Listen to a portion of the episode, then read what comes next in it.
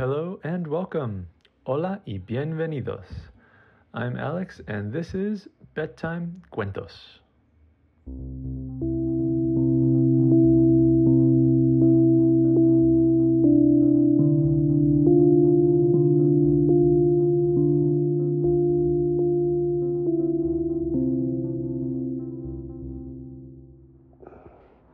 There's a rocket in my pocket Look in your bucket.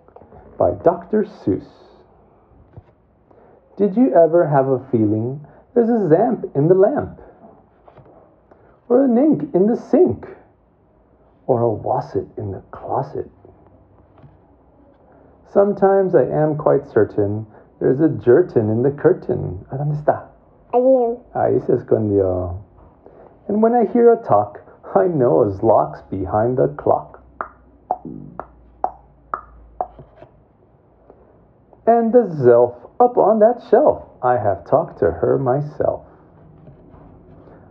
I like the Zabel on the table and the Gare beneath the chair, but the Bofa on the sofa acts as if he doesn't care.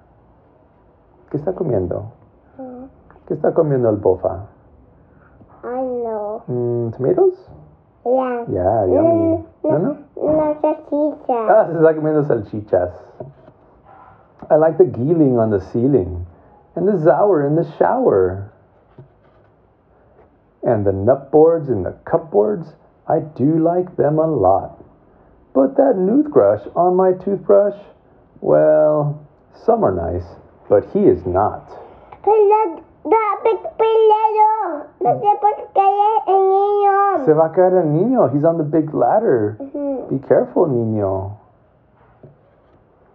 The yeps on the steps are always fun to have around, and so are many, many other friends that I have found.